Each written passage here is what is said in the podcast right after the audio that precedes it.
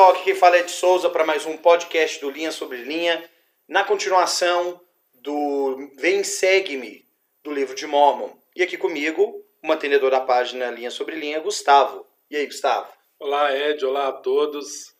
É uma satisfação poder compartilhar mais um estudo juntos. Ok, obrigado. E nesse momento que a gente vive de, de reclusão, nada melhor do que um, um podcast para a gente poder ouvir e aprender um pouquinho mais sobre o que o livro de Mormon tem para nos trazer. Esse que é um livro escrito para os nossos dias, né?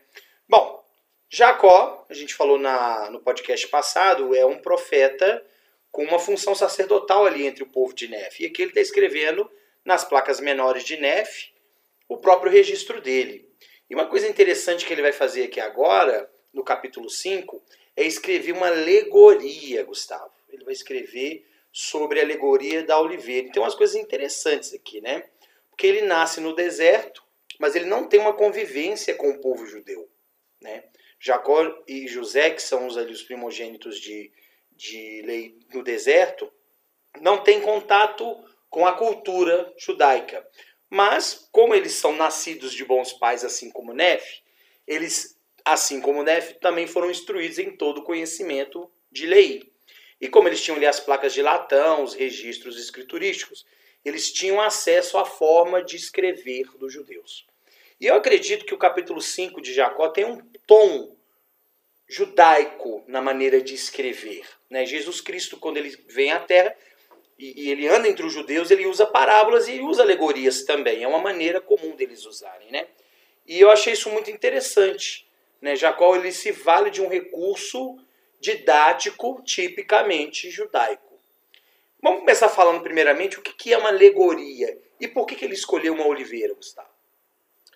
É, uma, uma alegoria ela é uma história, né, semelhante às parábolas no Novo Testamento, em que ela representa algo simbolicamente, é, ela representa alguma verdade, algum princípio, alguma ideia, alguma moral, né, para transmitir ao público ali a, ao qual ela está interessada. E, e, por que a alegoria de uma oliveira? Por que foi escolhido esse esse símbolo da oliveira? Qual que é o símbolo da oliveira? Qual que é a importância da oliveira para o povo judaico? É, nós vemos que a, a, casa de Israel ela é comparada a uma oliveira. Né? Então, oliveiras eram muito comuns naquela época, na, na região ali de Israel, povo bíblico, povo de Israel, quando Noé envia um, uma ave, né, para poder para poder receber lá confirmação de que havia terra, de né? que havia terra, ela ela traz uma, uma folha de oliveira, né? Uhum. O próprio Salvador, né, no Getsemane, ali era um local, o próprio nome significa prensa de azeite. É, é, era onde as, as olivas, oliveiras, as, perdão, as azeitonas eram é, esmagadas para coletar o seu azeite.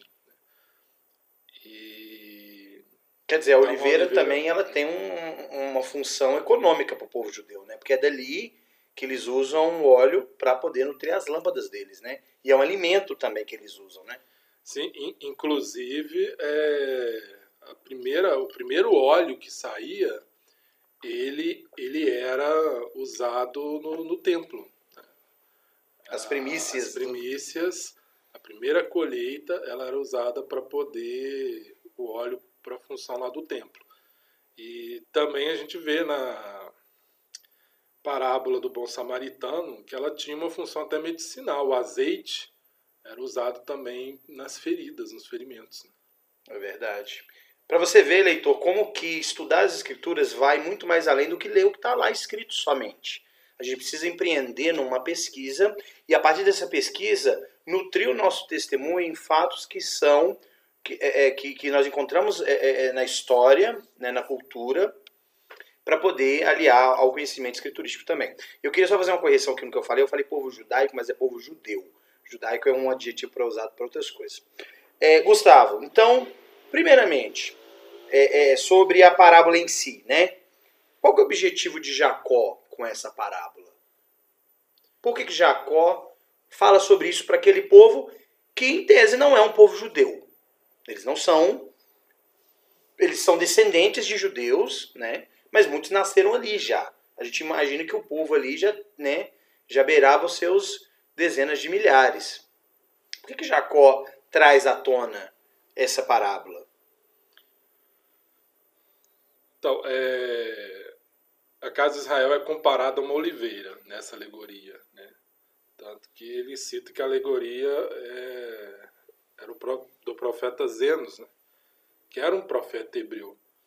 E ele extraiu, né, como você falou, das placas de latão. E certamente ele quis mostrar ao povo ali dele que eles eram parte do povo de Israel. Eles eram um ramo dessa casa de Israel. E é significativo para nós hoje né, pensar que não só Jacó falou, ensinou essa alegoria, mas ele fez questão de passá-la para as placas menores. E a gente vê lá no capítulo 4, que eu acho interessante, quando ele fala no versículo 1, que havia uma grande dificuldade em registrar nas placas e ele tinha poucas palavras para colocar ali. E ele coloca exatamente a alegoria de Jacó, Dizenos, de Zenos, perdão, que se torna é, se torna o capítulo o maior capítulo do livro de Mormon. A gente tem 77 né, versículos dessa alegoria.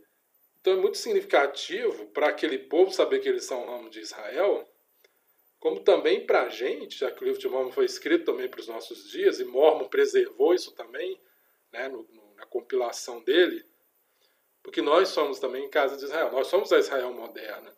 Quando fazemos convênios com o Senhor, começando lá com o batismo, nós entramos para a casa de Israel, nós somos parte do povo do convênio, a casa de Israel. Entendi. Muito bom.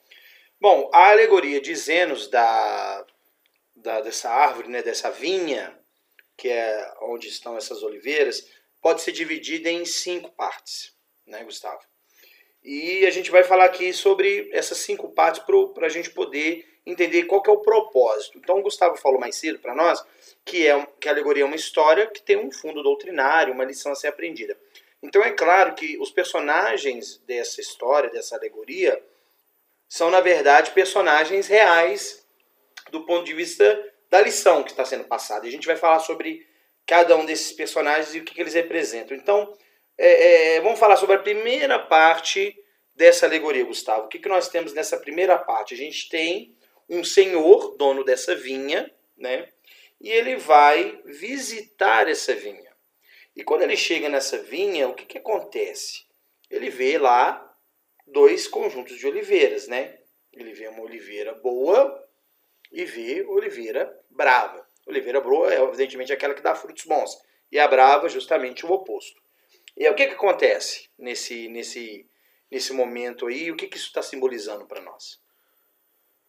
É que ele, ele, ele verifica que a oliveira original, representando a casa de Israel, ela está definhando, né? E esse definhar é um símbolo da condição espiritual decaída do povo de Israel, compreendendo né, o período é, do Velho Testamento. Tá? Aqui a gente está falando do período antes de Cristo. E o Senhor está vendo aqui que Israel, devido à sua desobediência ao pecado, ela está definhando e o fruto, logicamente, não é bom. São os atos ali do povo. A gente vê isso muito claramente, inclusive Isaías chamando a atenção do povo para isso, e com muito mais veemência, talvez, Jeremias, Ezequiel, que são esses profetas da parte profética da Bíblia. Né? É, e é interessante porque dessa oliveira boa, que é Israel, é, pelo fato dela estar morrendo, o Senhor da vinha faz uma poda nela e a fertiliza. Ele ainda tenta ali com alguns profetas, né? e o Senhor da vinha, evidentemente, aí é, é o Pai Celestial, fazendo com que essa vinha, ou, ou Cristo, né? essa vinha ela tem algum fruto ainda para poder ser utilizado mas a copa dela está secando. Então ele vai pegar é, partes dessa vinha, né, ramos dessa vinha, para poder é, é, serem enxertados em outra árvore. E pega de uma oliveira brava ramos também para enxertá-la. Ou seja, Aí vai haver uma transição entre judeus, né, o povo do convênio, e os gentios, ainda nessa época do livro de Mormon. Então, essa, da, da, dessa época do Velho Testamento, perdão. Então, essa é a primeira visita que o senhor da vinha faz para sua é, para suas oliveiras. E o que acontece nessa na segunda vez que ele vai lá? Quais são os eventos que a gente poderia dar uma, uma, uma, uma ênfase aí? É, a segunda, a segunda vi, visita já representa o período ali do Novo Testamento, a vinda de Cristo, e todo aquele período com o trabalho dos apóstolos. É, nesse sentido, já ocorreu na casa de Israel, né? É, eles já sofreram as consequências dos seus pecados, já houve uma dispersão. Né? A gente vê lá é, o reino do norte foi atacado e foi para o exílio na Síria, o reino de Judá foi para Babilônia, eles passaram pelo exílio, e agora a gente está aqui no período do Novo Testamento. E eles ainda continuam subjugados por outra nação, né? no caso é o Império Romano. É, de novo a gente tem uma situação que né, não é, ao meu ver, aquela nação, aquele povo que o Senhor tanto esperava. Aquela propriedade peculiar, né? Exato. Até porque quando Cristo chega, quando ele vem né, e começa o ministério dele, o, dono da vinha, né, é, a gente vê que a situação espiritual de Israel também estava decaída e os próprios líderes espirituais ali, né, dentre os judeus, eles estavam num estado de corrupção também. Tanto que procuraram matar o próprio Cristo. E, e a gente vê que o Senhor verifica o trabalho né, nesses uh, quatro terrenos aonde ele transplantou uma parte dessa vinha. E ele tem um solo pobre, né? tem um solo, é, as partes mais baixas. Né? E, e, é interessante lá no versículo 25, né, quando ele fala que uma parte gerou frutos bons e maus, e é uma parte geralmente identificada como sendo os descendentes de Leí tanto os nefitas como lamanitas. Então essa separação bem clara ali entre os dois os dois povos, né? E eu acredito que aqui, quando o Senhor fala, além da oliveira original, ele fala desses dessas partes, né, as, as plantas que foram os ramos, né, que foram transplantados, além de falar do povo de Lei, né, os nefitas e lamanitas, ele provavelmente está falando aqui das tribos perdidas, quando o povo de Israel no Reino do Norte, estava lá na, na Síria, uma parte né, deles saí, é, conseguiram fugir, foram para o norte, a gente não sabe onde eles estão, as escrituras falam que elas estão perdidas, mas não para o Senhor. E uma parte desse povo foi ficando pelo caminho e foi mesclando. Mais uma vez o sangue israelita foi se misturando aos gentios ali. E a gente sabe no livro de Mormon que o próprio Salvador visitou esse povo. Né? Então aqui Israel está sendo é, cuidada pelo Senhor e também ela está já se espalhando pelo mundo. O sangue de Israel já está mesclado aí. Muito bem. Então na primeira visita, vê-se a corrupção da vinha. Para tentar salvá-la, o Senhor da Terra manda seu servo espalhar ramos. Na segunda visita, esses ramos dão frutos. E na terceira visita, o que, que acontece? Se a gente tem na primeira visita um, um, um povo judaico pré, pré-messiânico, né, pré-messias ali, com, a sua, com as suas práticas já se deteriorando, na segunda visita a gente já tem um Salvador entre eles e manda que o evangelho seja pregado, pregado a toda criatura, então o evangelho vai atingir é, outros povos que não só o povo judeu, porque os primeiros serão os últimos e os últimos serão os primeiros. Mas agora, depois que os apóstolos fazem isso, existe uma nova corrupção da igreja, né? daquilo que o Salvador deixou. E essa terceira visita é justamente a grande apostasia. Né? E é interessante notar, ainda na segunda visita, que o, o Senhor vê que os frutos são bons. Isso provavelmente se refere ao trabalho tanto do Salvador quanto dos apóstolos. E a, a conversão dos, das pessoas com a pregação dos apóstolos. Lá em Atos a gente vê Pedro falando e batizando 3 mil pessoas, né? e o número de pessoas entrando para a igreja foi muito grande. Então, esse fruto tão, era bom. Tão, tão grande que incomodou o Império Romano também, né? Porque você começa a ter ali uma preocupação por parte do imperador, se não me engano era é, Tito, né, o imperador da época, se não me engano, eu não estou não tô bem certo agora, mas ele começa a ficar preocupado, né? E aí começa essa perseguição. Pois não. E, e ali, já, tá, ali já era uma coligação de Israel. Tanto que no Monte da Transfiguração, Pedro, Tiago e João tiveram a oportunidade de receber chaves, porque Cristo estava lá com Elias e Moisés. E nós sabemos que Moisés tinha as chaves da coligação de Israel para restaurar. As mesmas chaves que no tempo de Cuthbert ele vai conferir a Joseph Smith Oliver Cowdery. Isso, no ano de 1836, Exato. dia 6 de abril. Doutrina e Governo, sessão 110, quem quiser ver lá. É, bom, então nessa terceira visita, que é a grande apostasia, esses frutos começam a se estragar, inclusive aqueles ramos naturais que foram dispersos. Né? Então você tem frutos ruins, mas o senhor Davi ali junto com o seu servo nota que a raiz ainda está boa. Eu acho interessante, né, que quando fala da raiz ainda está boa.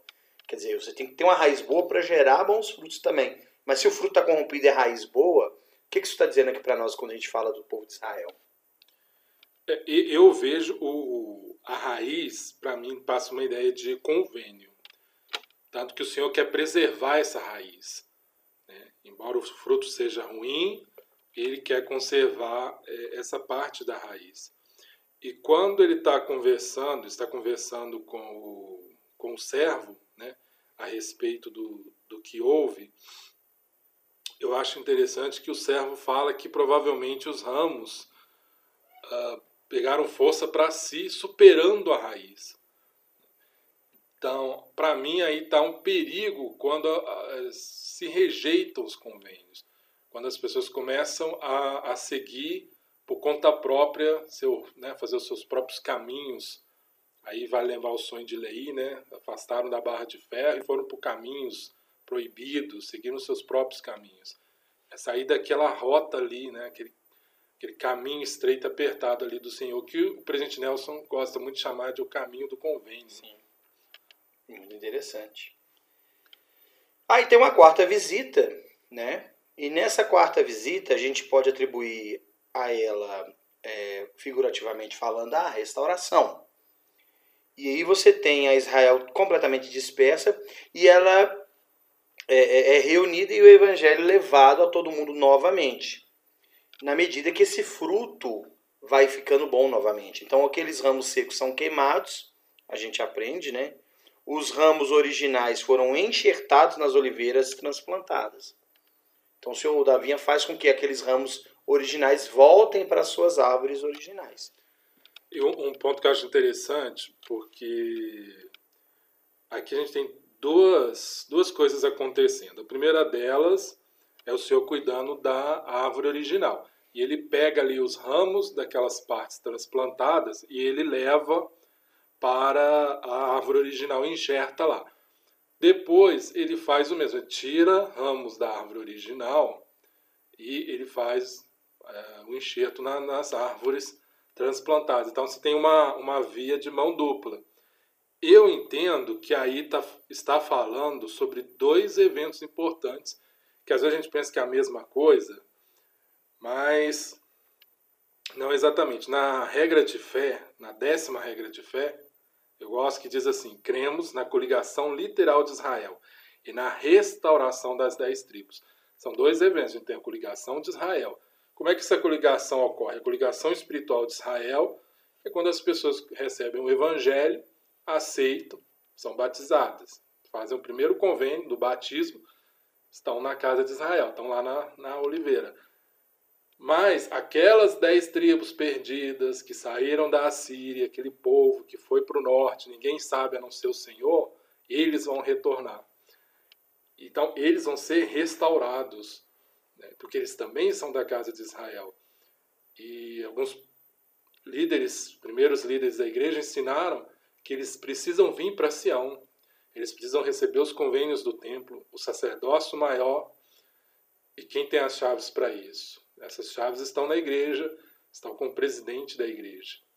Então a gente vê claramente, o Senhor vai fazer esse trabalho de pegar, colocar na oliveira original, pegar da oliveira, transplantar para as outras regiões. E é essa obra que eu acho maravilhosa, que é a da coligação de Israel nos últimos dias. E uma coisa que eu acho bacana nisso é, é, é que, nós, que essa época dessa quarta visita aqui é a nossa época atual, né? Apesar de que começou lá em 1820 com a restauração e a gente está é, fazendo o podcast da, da, da, primeira visão, né? Então o, ouvinte depois pode procurar, a gente tem esse podcast disponível do primeiro capítulo, a gente vai gravar o segundo e vai disponibilizar para vocês já já. Mas nós somos testemunhas desse processo de coligação. Nós estamos vendo isso agora, inclusive nesse momento que nós estamos vivendo, em que as famílias estão em casa, estão reclusas, que não há essa, essa congregação em, em, nas capelas e nos templos, a gente consegue perceber a mão do Senhor aí também, como ele está trabalhando a, a, a, a perdão, como ele está trabalhando a coligação de Israel dessa forma. E Isaías, eu não vou me recordar bem do capítulo agora, mas ele menciona como que essa coligação vai acontecer, né? Ele fala, deixa eu tentar lembrar das palavras, ele fala que rainhas serão seus, suas amas e reis serão seus aios, né? Fala também do, do, do, do rugido de um leão. Ele fala do rugido do leão, que na verdade é uma turbina de avião. Como, que, como é que as pessoas agora podem voltar para sua terra de origem? E eu não sei se os ouvintes sabem, mas existe um movimento de judeus que muitos estão voltando para a própria terra deles, apesar de todos os conflitos que, que tem havido lá. Né? Então nós estamos presenciando isso em primeira mão. Bom, Gustavo, e aí, né, depois dessa restauração, vem a, a fase final que Zenos comenta, que Jacó cita aí no, livro de Zenos, que é o milênio. E, e nessa parte da alegoria, o que, que acontece? Nessa parte o Senhor fala claramente aqui que ele vai queimar, ele vai queimar é, a vinha dele com fogo. A vinha, né? Uhum. E vai coletar o fruto bom. Ele fala que vai reservar vai para si para guardar, a estação. Guardar para si para a estação. Estação a gente pode entender exatamente como milênio, né? Exatamente. E ele fala que vai chegar o fim. E é interessante, eu acho é, muito interessante isso, que no 76, é, ele fala, né? É, se aproxima rapidamente, pela última vez cuidarei da minha vinha. Aqui a dispensação da plenitude, plenitude dos tempos, coligação de Israel. E logo depois ele já está falando aqui em guardar, né? E no 77 ele repete a ideia de queimar o que não é bom e guardar o fruto bom. É, claramente mostra que o milênio vai suceder essa dispensação. Não vai haver um período intermediário de apostasia, de intervalo. E essa dispensação é preparatória. Então, a função dela é preparar o mundo para a segunda vinda e para o milênio, porque o milênio sucede a segunda vinda. Então, eu gosto muito disso e acho interessante que o senhor falar que é a última vez. E aqui na alegoria de Zenos, última vez está tá repetida sete vezes. É um número bem simbólico também para uh, o povo de Israel, porque naquela cultura era o símbolo da perfeição e da plenitude, de algo que está na sua totalidade, que passa a ideia de que o Senhor está concluindo a obra dele. É a última vez porque ele vai concluir. E a ênfase que o Senhor dá nessa última vez, para mim, passa a ideia de que é urgente. Sete vezes ele fala, é a última vez que eu vou trabalhar na vinha. E ele chama, né? Ele chama mais trabalhadores, ele chama servos e ele fala: vamos trabalhar com todo o afinco, que é a última vez. Então, para mim, passa aqui uma urgência. O Senhor está dando esse, esse enfoque. É a última vez. Temos que trabalhar com todo o afinco para que a oliveira se recupere, para que o fruto bom possa ser colhido. E naquela, e naquela, e nessa situação, todos vão se beneficiar com o fruto dessa vinha. É uma, é uma alegoria muito interessante. No capítulo 6, né, Jacó ele faz ali uma, um, alguns comentários sobre a, ainda sobre a, essa parábola, essa alegoria que ele faz, e dando ênfase para o, o, momento final, que é quando Cristo vai realmente purificar tudo. O último capítulo de, de Jacó eu acho muito interessante, porque ele faz um encontro aqui com alguém. Né? Ele tem um encontro aqui com um anticristo chamado Serem. E eu acho interessante porque esse Serem ele tenta tirar de Jacó a, a, a, credencial de profeta que ele tem. Né?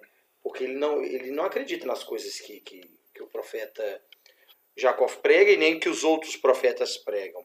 Por que você acha que Jacó fez questão de registrar esse encontro, sendo que ele podia ter concluído ali com a, com a alegoria da oliveira, com, com algumas palavras sobre esse, esse, essa alegoria? Por que você acha que ele quis registrar esse encontro com Serém? Eu acho bem interessante isso. Sim, eu, eu penso que é um aviso para nós nesses últimos dias. Cuidado, que nós vamos ter muitos sereens, né? Fake news. né? Muitos fake news e, e, e, e fake... Doctrines. É, fake peoples também, né? né? Muitas pessoas que vão ter essa camuflagem, né? Vão ensinar filosofias dos homens e vão mesclar essas coisas com uma roupagem de pseudo-verdade. E vão falar com muita eloquência e, e, como o próprio Salvador advertiu, vão enganar até mesmo os eleitos.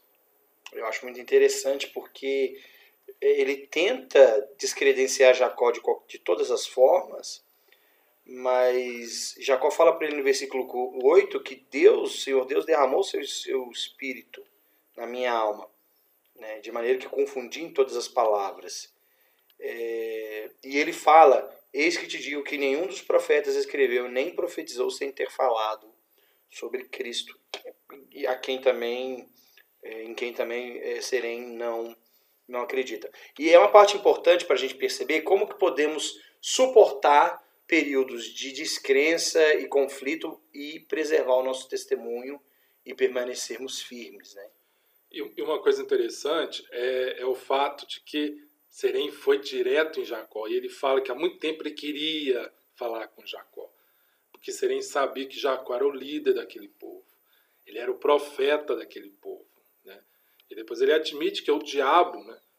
que ele foi enganado no 18, ele foi enganado pelo poder do diabo. Então, o, o, né, o demônio estava ali influenciando ele. Vai lá em Jacó. Né? Por quê? Porque Jacó era a peça-chave, ele era o profeta. Né? E aí você me perguntando né, sobre o porquê desse registro, para mim também tem essa lição. Né? Se nós desviamos a nossa atenção, se nós não damos ouvidos aos profetas, nós começamos a ficar em um terreno perigoso. Por quê? Porque o profeta é o atalaia, os conselhos dele são para o nosso bem. E nós estamos vendo isso hoje. Períodos conturbados em que muito que é ensinado pelos profetas, videntes reveladores, nós estamos vendo a necessidade né, dessa preparação para esses dias difíceis. Enquanto tem uns que estão falando que esses homens são homens loucos, são homens que estão falando coisas que não tem nada a ver. É uma pena, né? E aí, quando você fala que Serem foi influenciado por, pelo diabo, eu lembro novamente de Nefe falando de dar ouvido ao espírito que não ensina o homem a orar, né? Jacó certamente ouviu o espírito que ensina o homem a orar, e Serem, não. E um, um ponto interessante que eu gosto, a parte que eu mais gosto nessa. Nessa questão é o seguinte, porque Zerém ele pede lá né, um sinal e ele acaba é, sendo penalizado por, pela incredulidade, por tudo que ele fez. Mas aí fala o seguinte, é, no 23, e aconteceu que a paz e o amor de Deus foram mais uma vez restaurados entre o povo. E eles examinaram as escrituras e não mais deram ouvidos às palavras deste homem Nico. Então, além do profeta, que eles ignoraram e começaram a dar atenção a Serém, se tivessem ouvido o profeta, Jacó estaria tranquilo. Eles não ouviram. Mas aqui depois de tudo que acontece com o Serem, eles se voltam para as escrituras. E aí eles percebem que aquilo ali era uma falsidade, era uma falsa doutrina, eram argumentos falsos de Serem, que, não, que eles não deviam prestar atenção. E nessa época, quando a gente falou de fake news, né, é, a gente percebe que muitas vezes o que parece ser verdade não é. E a gente pode ser facilmente levado. Assim como alguém que compartilha no WhatsApp uma notícia que às vezes parece verdade não é, né, e compartilha ali com todo mundo, a gente pode cair também né, nos argumentos de serenes de hoje em dia. Né? É, porque parece é, verdade, mas quando a pessoa compartilha, por exemplo, um fake news, fazendo essa analogia, ela geralmente ela não pesquisou, ela não foi lá, ela não jogou no Google, ela não, não procurou a fonte de algum órgão oficial. E a gente está vendo esse período de coronavírus, né? Quantas fake news não surgiram né? e que não eram verdade. Então, a nossa fonte são as escrituras. Se a gente consultar as escrituras do profeta e tiver o Espírito Santo, não seremos enganados. Se não, né, fake news está aí também no sentido espiritual. E eu acho interessante isso que você falou, porque é como um barco à deriva sem velas. Né? Vai para qualquer lado. E Paulo fala sobre isso, né? Para não ser levado por qualquer vento de doutrina. Se você tem a fonte certa, você não vai ser enganado. E vivemos em uma época em que vem informação de várias fontes. Então, literalmente, você pode ser jogado de um lado para o outro, né? E é muito interessante, fazendo uma comparação com o capítulo anterior, a casa de Israel é comparada a uma oliveira, é uma árvore, está fixa ali no solo. Né? Cada um de nós faz parte disso, então estamos na casa de Israel. Então, não, não devemos ser levados por qualquer brisa de, de argumentos que, que surgem. Né? Pessoas questionando a história da igreja ou uma determinada doutrina, e a gente, ao invés de pesquisar, orar, né, pedir a ajuda do Senhor para entender, a gente simplesmente deixa a dúvida aí consumindo. E quando vê, já está fora do caminho do convênio. Infelizmente. Bom, o livro de Enos começa, né? O livro de Jacó termina, o livro de Enos começa. O registro de Nefe ele passa na vertical, né? De irmão para irmão. E agora ele vai na. Não, ele vai na horizontal, né? De irmão para irmão. E agora ele vai na vertical, de pai para filho. E é interessante que Enos o que ele registra aqui para nós é um, é um tópico já recorrente no livro de Mormon, né? a gente até mencionou ele aqui hoje. É um livro escrito para família, né? fala de relacionamento familiar, pais, filhos, e aqui Enos começa falando do pai dele, que era Jacó. Basicamente o que Nefe falou, que como que ele foi instruído no idioma do pai dele e nos preceitos na demonstração do Senhor. E aí me faz lembrar, sabe do que, Gustavo? Sobre o provérbio que diz que ensina a criança no caminho que deve seguir e quando for mais velho não se desviará dele. Enquanto Enos estava praticando uma função ali importante para o povo dele, que era de caçar, né, trazer alimento, as palavras que ele frequentemente ouvia o pai dele pregar vieram-lhe à mente. E eu acho interessante porque ele estava caçando. Caçar você caça para comer, basicamente. Só que ele fala aqui de uma fome que ele estava sentindo, né? Versículo 4 ele fala: A minha alma ficou faminta mas não foi só daquela caça ali, não. Foi uma, uma fome diferente, né? E ele se ajoelha, ele sente a necessidade de orar, e ele faz uma oração tão extensa quanto fervorosa. E ele fala que ele orou de tal forma até que a oração dela, a oração dele, perdão, a voz dele chegou até o céu. E aí ele começa ali a sentir-se na presença do Senhor. O que, que acontece aí na, na sequência, Gustavo? ele ouve a voz do Senhor, né, falando com ele que os seus pecados estavam perdoados. E diante disso, ele então começa a orar pelo seu povo. E depois disso, ele começa a orar pelos lamanitas. Ele demonstra uma preocupação com respeito às placas, porque os lamanitas tinham desejo de destruir essas coisas que eram dos nefitas. E o Senhor garante a Enos que as, as placas seriam preservadas. Então é interessante aqui que o ciclo de abrangência da oração de Enos ela, ela é expandida. Começa com ele orando pelos seus próprios pecados. Quando ele recebe a remissão dos seus pecados, ele estende isso para o seu povo, os nefitas, e depois ele externa sua preocupação com relação ao, aos lamanitas.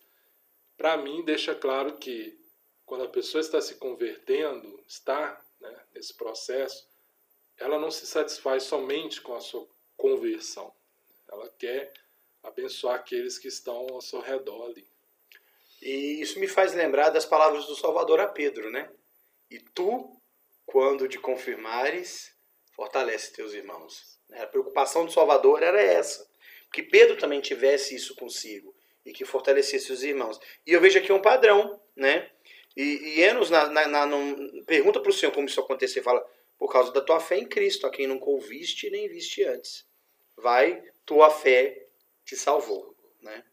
E aí ele fala de como é que isso fortaleceu, né? A fé dele começa a ficar inabalável.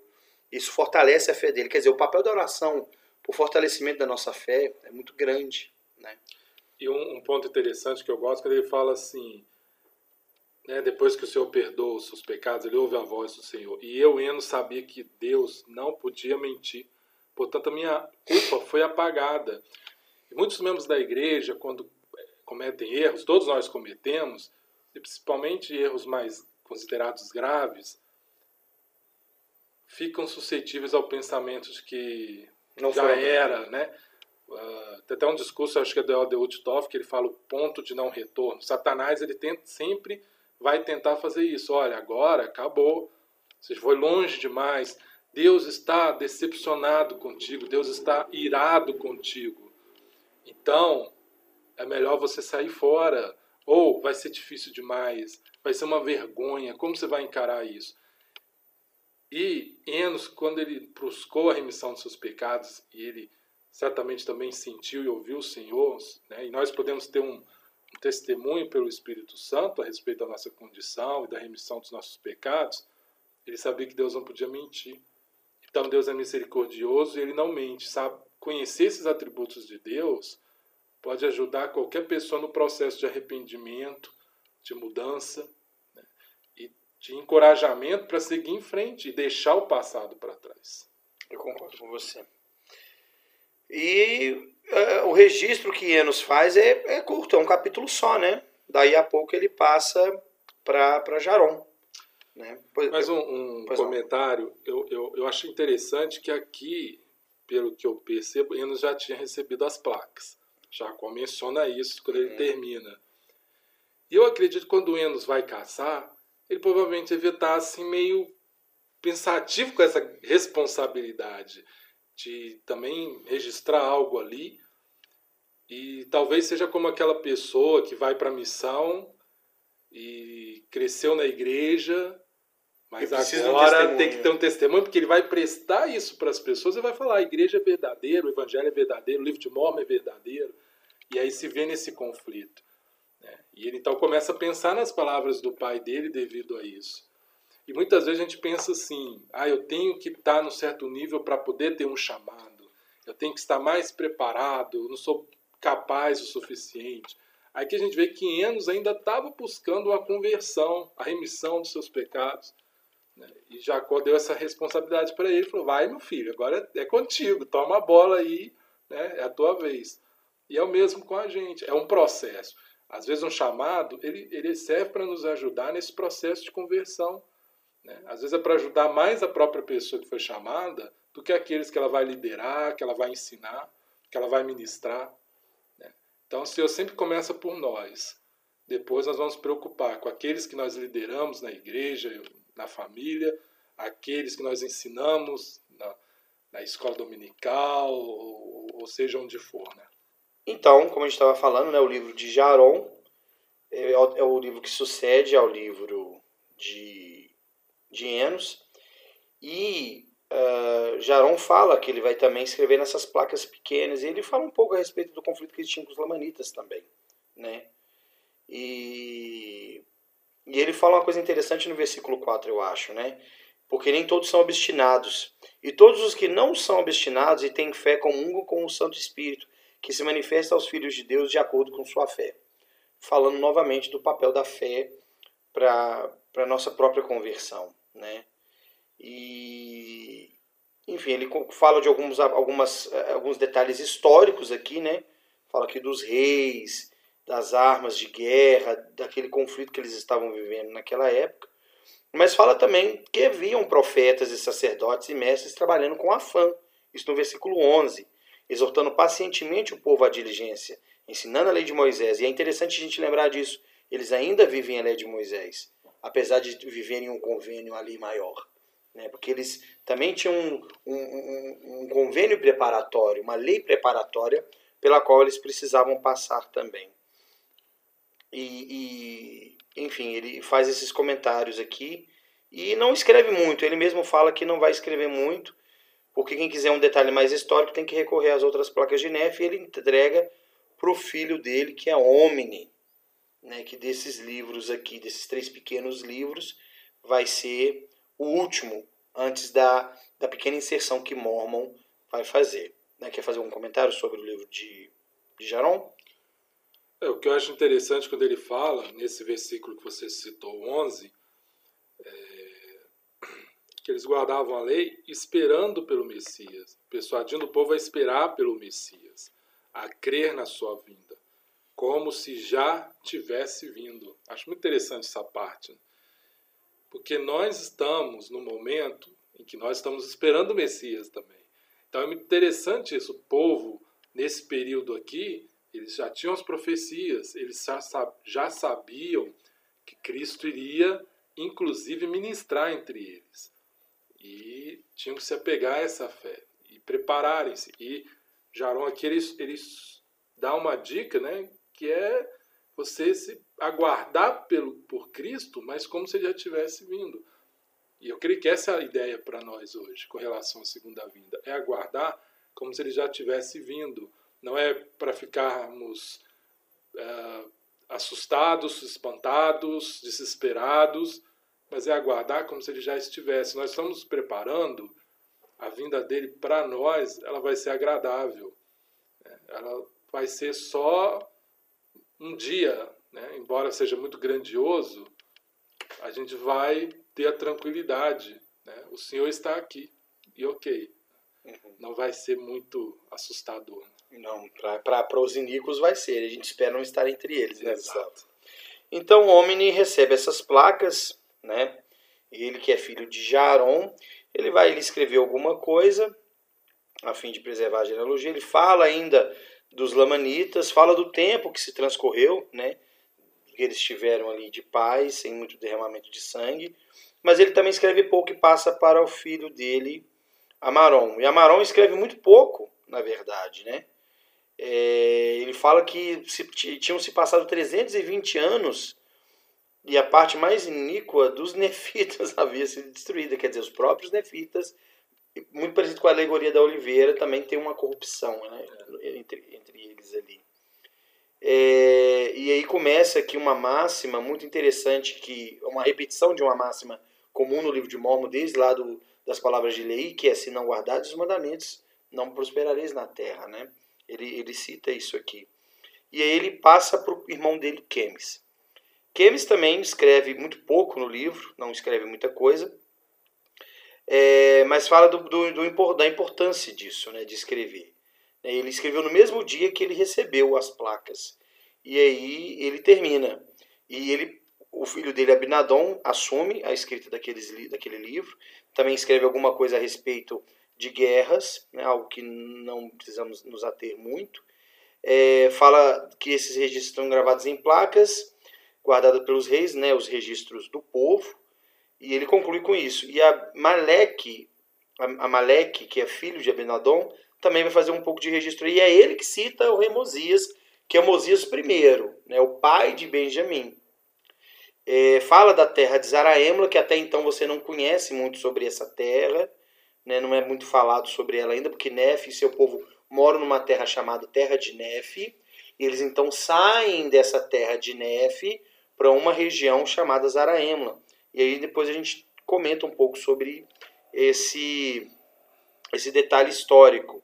É, e aí eles falam né, que descobriram esse povo, que era chamado de Zaraema, e eles juntos se regozijam ali, e, e a, as placas de latão que estão com eles continham esses registros dos judeus, e eles então começam a instituir um povo ali é, entre eles, e descobrem que esse povo de Zaraema, Gustavo, era também um povo judeu que tinha saído na época de Zedequias, né? Eles saem quase que concomitantemente com o povo de Lei. Só que por uma outra via, o Senhor fez isso de uma outra maneira. Os famosos né? molequitas. Né? Os molequitas, mais um, mais um aí. Mais um ita e mais um ramo da casa de Israel sendo né, tirado ali para ser enxertado em outro lugar. É, interessante. Fala um pouco mais ainda do registro de, do, do, do reinado desse rei Mosias. Né? Fala que esse povo de Zaraembla, o, o, o, o idioma desse havia sido corrompido e aí Zaraema é, recebe essa genealogia por meio de Mosias, então a, a coisa começa ali a, a gerar é, uma, uma, uma, união entre esses dois povos aí. Né? No versículo 19 a gente aprende sobre isso, inclusive falando que Mosias foi proclamado rei daquele povo. Então é uma parte do povo nefita que não foi destruída, e é interessante que tudo é uma prefiguração de tudo que vai acontecer mais lá na frente. Né? E eles se unem ali com, com, com outro povo e eles constituem Mosias o rei. Como eles tinham uma grande pedra com gravações, é, o rei Mosias faz a interpretação delas, porque eles, eles tinham os intérpretes, né, Urim e Tumim, naquela época. É, fala desses registros que era um registro da época do povo que havia sido confundido na Torre de Babel, que a gente vai aprender depois que é o registro de Éter, que só Moroni lá na frente vai compilar e vai registrar para nós. Outro ramo. Que é outro ramo, né? Que se atirou os Jareditas, e Amaleque é, nasceu nos dias de Mosias e viveu, né, é, para ver a morte dele, viu ali Benjamim ser rei em seu lugar. Né? Eu acho que interessante aqui, para a gente não alongar muito, eu acho que no versículo 26 tem uma coisa interessante. Ele fala, e agora, meus queridos irmãos, quiser que viesseis a Cristo, que é o Santo de Israel, e participasseis de sua salvação e do poder de sua redenção, se vinde a ele, ofertarem toda a vossa alma como dádiva, e continuar em jejum e oração, preservando, perseverando até o fim. É muito interessante esse, esse testemunho que ele dá. E o final é mais interessante ainda, pelo menos para mim que gosto de estudar a fundo sobre o registro do livro de Mormon. Ele fala: Estas placas estão repletas. Quer dizer, não tem mais espaço as placas menores. E aí vem as palavras de Mormon. Porque Mormon, que é o, o compilador da, do registro, por que ele faz essa inserção aqui? Porque a gente vê que o livro dele está bem mais lá na frente. Inclusive depois do registro da vinda do Salvador. Né? Por que, que ele vai, vai fazer essa inserção aqui, Gustavo? Qual é o papel desse, desse pequeno livro, Palavras de Mormon? É, a gente vê no cabeçalho, fala 385 anos depois de Cristo. Então aqui já é Mormon fazendo essa compilação e ele coloca palavras de Mormon, mais tarde vai ter o próprio, né, parte dele lá, o livro de Mormon, mas ele coloca que serve como um elo de ligação para ah, cobrir ali uma lacuna entre as placas menores e as placas maiores, porque a partir é, aqui de Mosias nós já entramos nas placas maiores. Então ele faz aqui um, né, um breve relato, um breve resumo aqui, fazendo essa, essa ligação também entre, entre essas duas placas. A gente tem esse, esse pequeno capítulo aqui. Né? E é importante para todos nós é, nos lembrar que o, que o que Joseph Smith recebe do anjo Moroni não são nem as placas menores, nem as placas maiores de Nefe, e nem tampouco as placas de latão. Ele, ele recebe as placas de Mormon. E essas placas de Mormon, Mormon faz um registro fiel das placas menores, inclusive do que a gente supostamente acredita que seja o livro de Lei, lá logo no comecinho, que, que, que são as 116 páginas perdidas por Martin Harris. Então a gente tem ali, nas placas de Mormon, o resumo das placas menores, de, um resumo não, perdão, uma inserção completa das placas menores, é, depois ele vem, faz ali um registro para justamente fazer essa ligação, o que nós não temos na Bíblia entre o Velho e o Novo Testamento, né? Aliás, temos, mas eles são os apócrifos, né? Eles não são livros oficiais. Mas eles, é, os Macabeus, por exemplo, o livro de Macabeus talvez serviria para dar esse elo, né? Ligar o Velho com o Novo Testamento. E aí então nós temos um registro resumido das placas maiores. porque como o próprio nome diz, eram placas maiores mesmo. E como tinha um registro de guerras e tudo, Mormon não quis encher essas placas com coisas que não fossem necessárias, tá? Só para os ouvintes aí, e aqui eu e Gustavo ficamos inteirados a respeito disso. Comentários finais, Gustavo? É, eu, eu quero dizer que Jacó 5 é, é uma das minhas partes preferidas do livro de Mormon e acho importante sempre pensar que a gente está dentro dessa alegoria.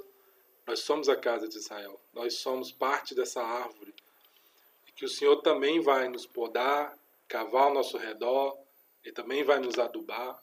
Cada experiência que nós passamos, ela serve para isso. Se nós permitirmos, o Senhor ele vai fazer isso.